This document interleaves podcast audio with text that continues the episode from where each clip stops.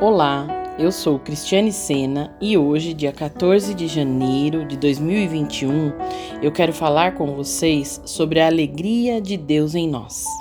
Essa alegria não depende do que acontece ao nosso redor. Podemos ver isso em vários versículos, onde seus discípulos passaram momentos difíceis, mas sentiram a alegria do Senhor.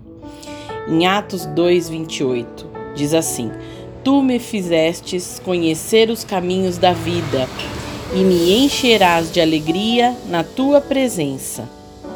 Eu sou o Deus com você, para sempre e por toda a eternidade.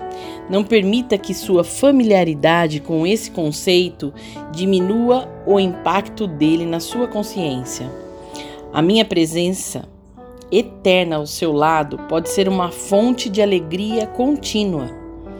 Pense nos significados do meu nome, até ficar bem claro para você que Jesus é o Senhor que salva, o Jeová Rafá, o Deus que cura, o Emanuel, o Deus conosco. Mesmo nos momentos em que estiver ocupado, se esforce para permanecer conectado em mim.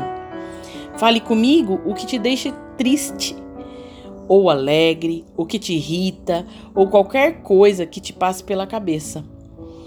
Não que eu não já o saiba, mas esses pequenos passos de disciplina diária, um após o outro, o manterão perto de mim. Que Deus te abençoe, um ótimo dia, beijo no coração.